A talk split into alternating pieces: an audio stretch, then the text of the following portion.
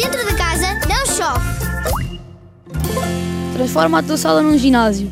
Tu és um instrutor de dança e tens de ensinar os teus alunos a dar os primeiros passos de dança. Pega nos teus pais, avós, irmãos, cães e gatos. Cada um tem a sua toalha que põe no chão e de onde não pode sair. Põe a tua música preferida a dar, eles têm que fazer exatamente os mesmos movimentos que tu. Dança devagar para todos poderem ver bem e poderem participar.